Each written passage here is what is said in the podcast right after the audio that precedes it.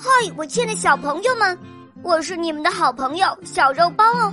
今天肉包又会带给大家什么故事呢？小朋友们，你们准备好了吗？准备好啦！那么，我们的故事就要开始喽。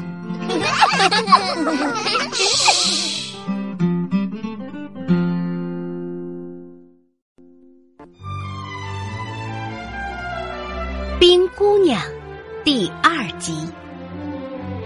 时间过得真快，转眼间，鲁迪已经二十岁了。他的脸是非常健康的古铜色，牙齿洁白亮丽。他有礼貌，又英俊，还是当地最出名的猎手。在舞会上，每个女孩都想和鲁迪一起跳舞。可是鲁迪谁都没有看上。在一片核桃林的最深处，住着一个非常有钱的磨坊主，他的女儿叫巴贝特，年轻、漂亮，并且很善良。鲁迪很喜欢这个女孩，可是巴贝特太富有了，这让鲁迪觉得他们之间有很大的差距。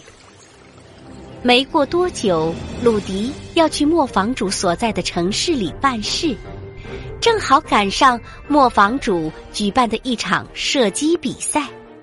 比赛选手都是当地最强壮的男子，鲁迪也报名参加了。他总是能第一个准确无误的击中靶心，大家议论纷纷。哎，那个从别的地方来的年轻人是谁呀？他可真厉害呢！鲁迪的身边围了一群人，大家都为他感到骄傲和自豪。这时，鲁迪的肩膀被一只大手拍了一下。啊，你是来自小镇的鲁迪吧？我是磨坊主。磨坊主来到了小鲁迪的面前，而巴贝特正羞涩的站在他爸爸身后。鲁迪激动的笑了起来。我是鲁迪，我翻过了茫茫雪原和绵绵的雪山，无论多艰难的路都被我征服了。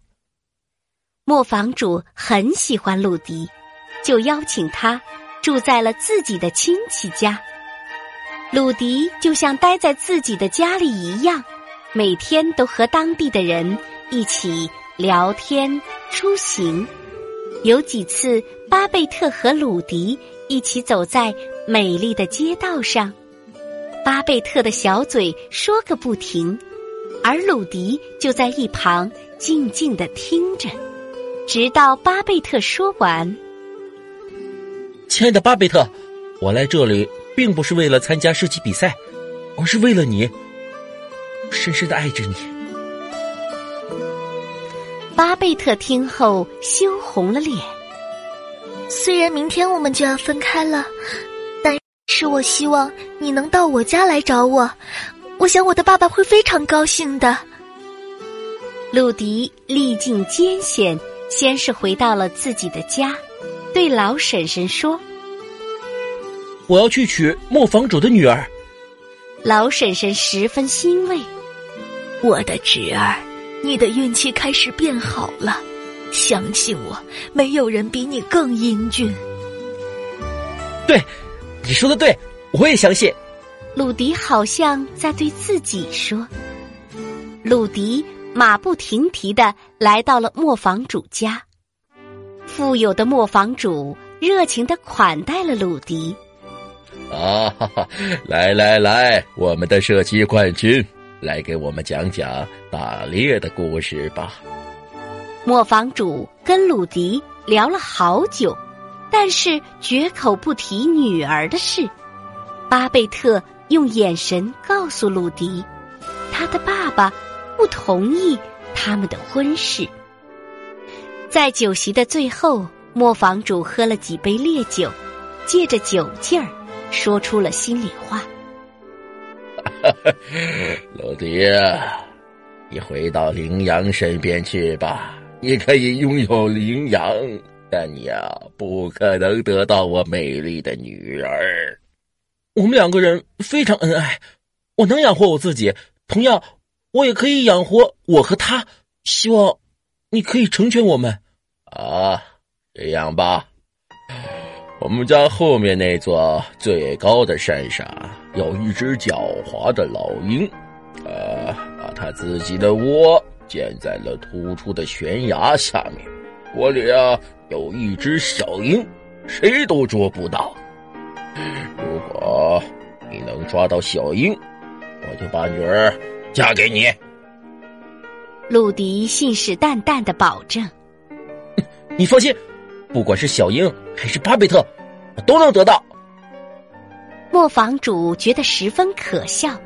他笑得前仰后合，眼泪都快流下来了。哎呀，哎呀，哎呀！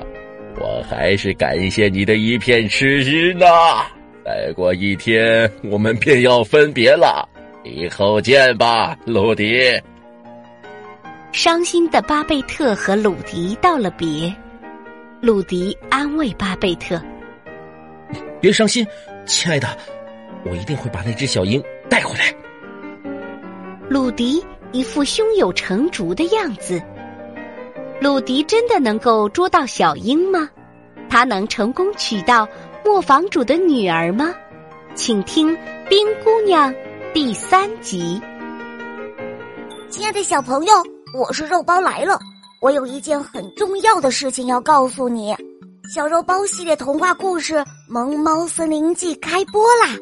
小朋友们千万不要错过，赶快随肉包一起进入萌猫森林，我们一起去闯荡江湖喽！小朋友，我在萌猫森林等着你，你快点来哦！